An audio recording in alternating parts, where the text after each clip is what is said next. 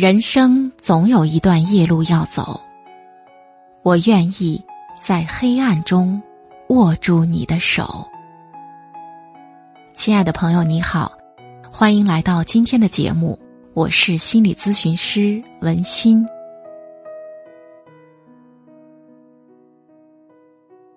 前几天有个朋友找我打听心理咨询的价格，他说他的同事夫妻关系不太好。女方觉得丈夫毛病很多，两个人经常吵架，没有任何改善，都想要去离婚了。我告诉他，夫妻关系有问题，一定要尽早解决。如果夫妻两个人能够一起来做咨询，效果会更好。他就立刻转告了同事，同事也很高兴。但是，一听说心理咨询一次就要四五百元的时候，他的态度立刻就变了。咨询太贵了，还是算了吧。我觉得我老公不值这五百块钱。朋友告诉我这句话，我觉得有点哭笑不得。这几年里遇到类似的事情非常多，有些人不会这么直接，但是也会觉得心理咨询太贵了，不值当的。这里面有国情和观念的问题，每个人的经济情况也不一样，不好评判对与错。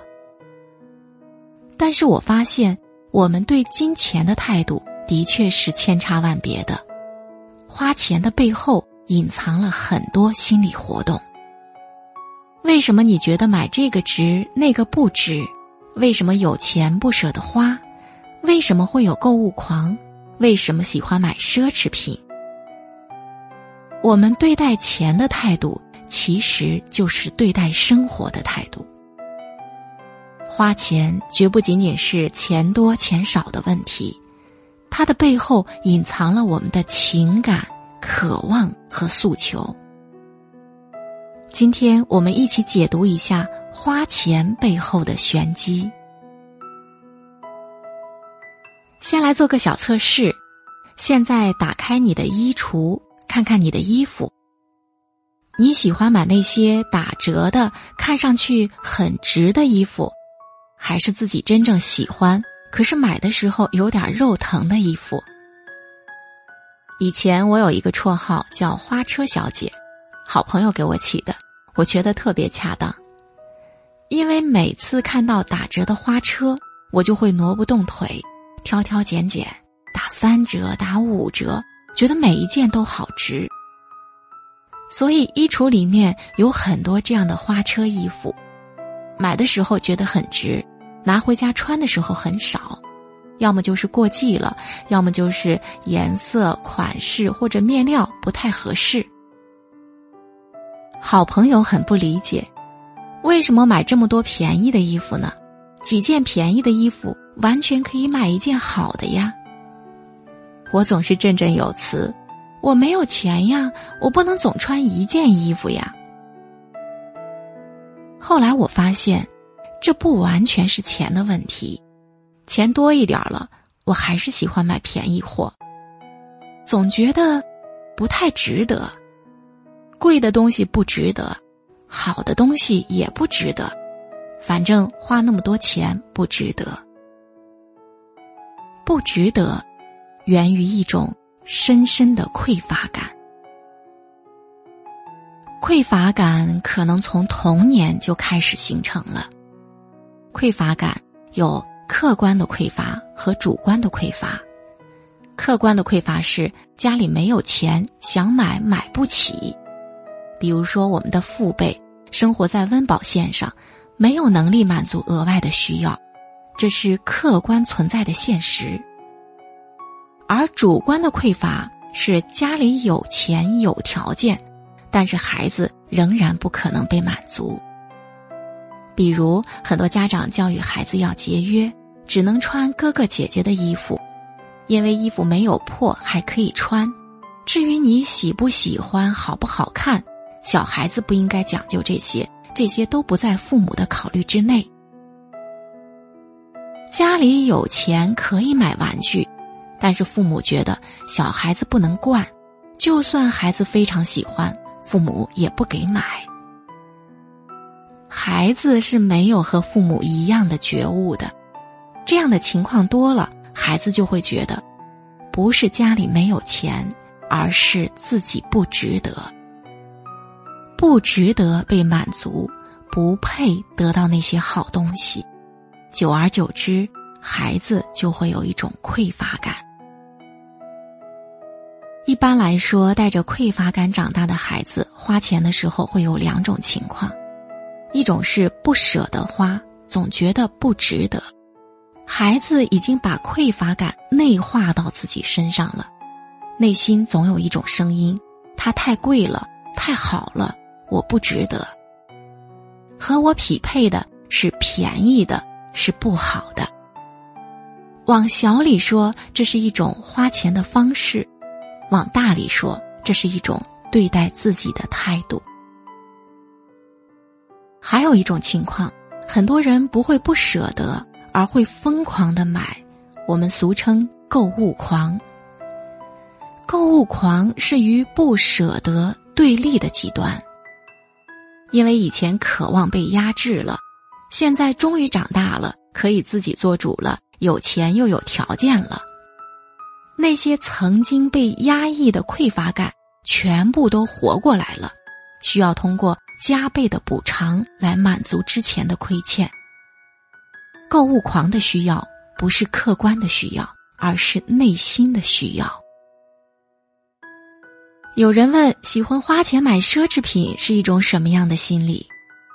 我们是奢侈品的消费大国，现在到美国、欧洲去旅行，商场里全是中国人。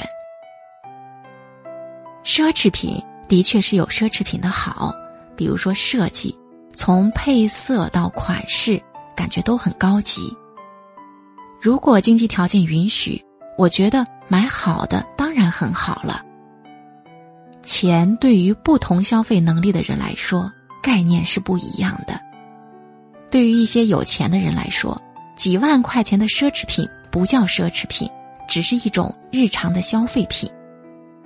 可是，如果经济条件一般，一味的追求品牌。喜欢大 logo 的东西，那就有点意思了。网上经常有这样的信息：某某网红很喜欢在网上晒豪车、晒名牌包、晒各种奢侈品。我们都以为他生活的不错呢，可是没几天又被别人爆出车是租来的，包是借来的。为什么要租要借呢？似乎是想用奢侈品给自己加分，想要证明些什么。比如，我开得起宝马，说明我混得不错；我穿迪奥，说明我很有品味。需要外在的东西证明自己，恰恰是一种自卑、没有底气的表现。觉得自己不够好，需要加点什么才能够更有价值。真正自信的人，不需要刻意去贴金，他本身就是一个发光体。最近上映的电影《金钱世界》讲述了一个跟钱有关的故事。世界首富保罗·盖蒂的孙子遭遇了黑帮的绑架，绑匪向他的母亲索要一千七百万赎金，母亲没有钱，只能向盖蒂家族求救。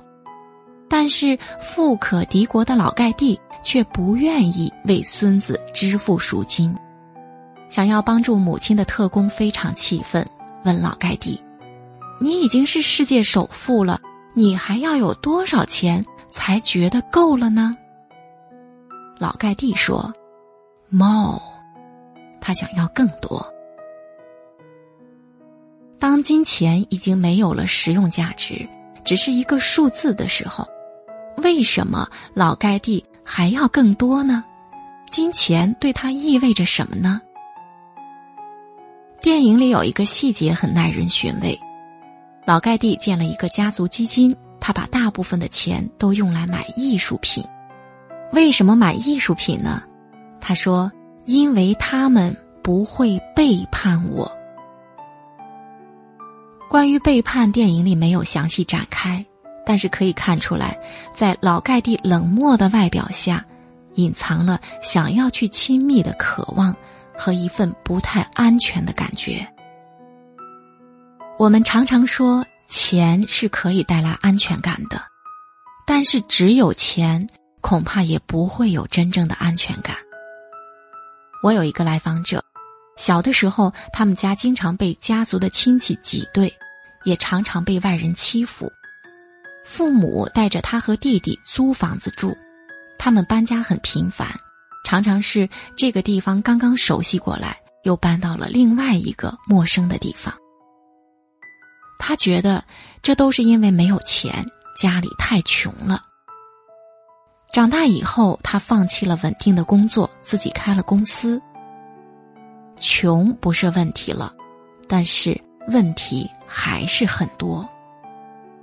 他说他完全不能信任别人，一旦生意有波折，就会非常烦躁，有一种惶惶不可终日的感觉。他告诉我，他很羡慕公司里的小女生。每个月都是月光族，还能够嘻嘻哈哈的笑。他比他们都有钱，但是却没有那份放松和洒脱。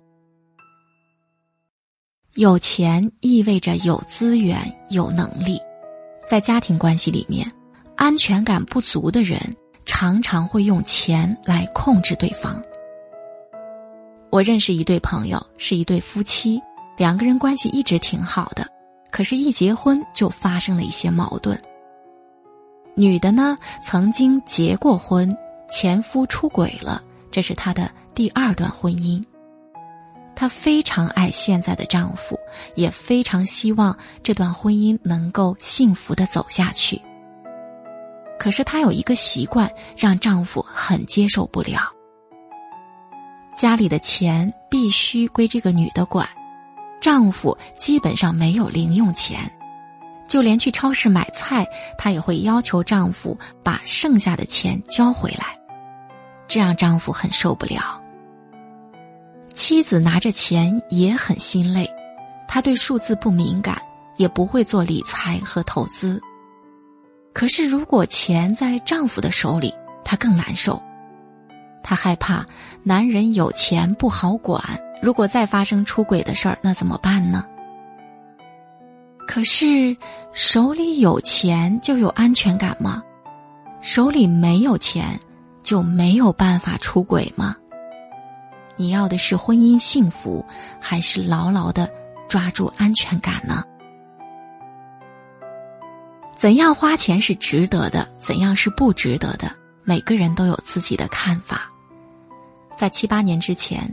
那时候我刚刚学心理学，我问一个上了工作坊的朋友：“你觉得花一万多块钱上这样的工作坊值吗？”他告诉我，到目前为止，这是我花出去最值得的一笔钱。我又问他：“那你觉得哪里值呢？”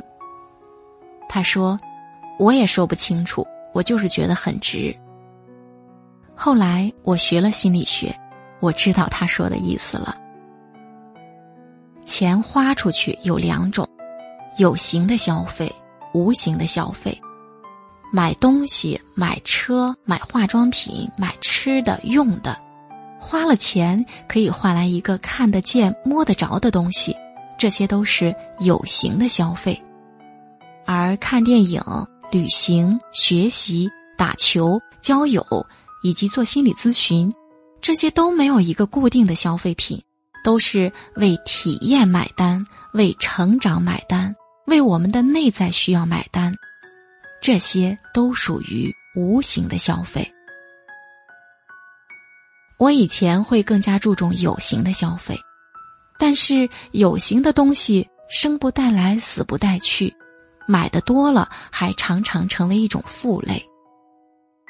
我们的心灵是需要营养的，内心想要更健康、更有力量，就需要加大无形的消费。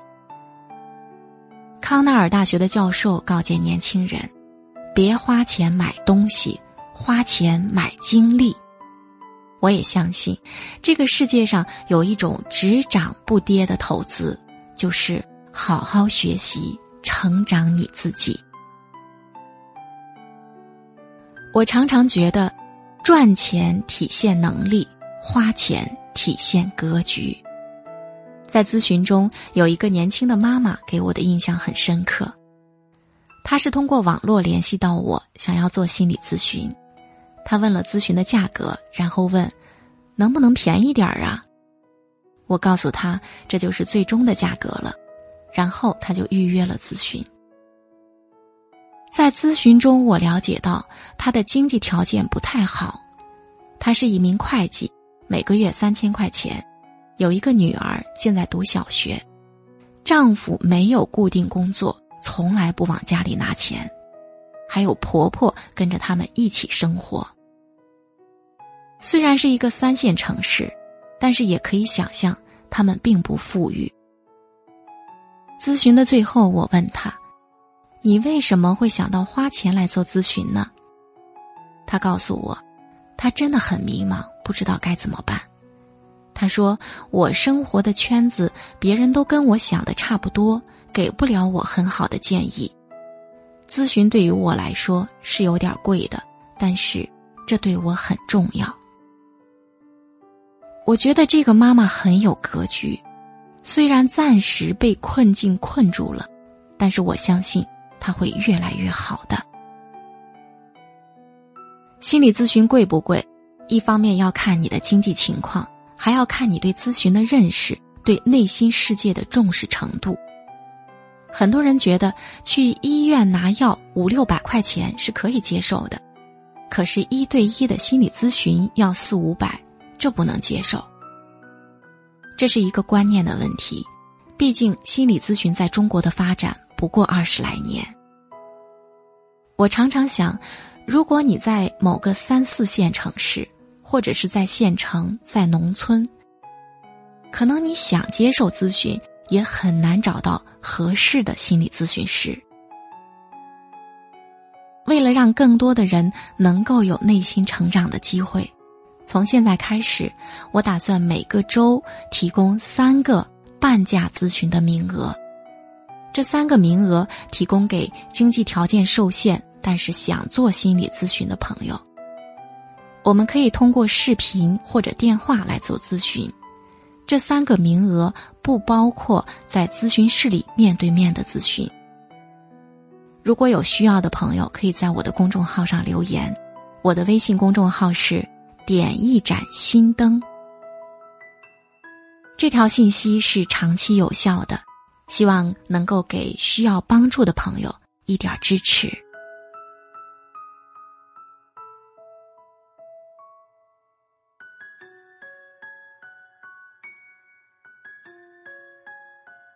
好了，今天的话题我们就聊到这里了。我是心理咨询师文心，非常感谢你的收听，欢迎你关注我的微信公众号“点一盏心灯”。如果有心理困惑或者感觉非常痛苦，也欢迎你预约我的心理咨询。深深的感恩和祝福你，再见。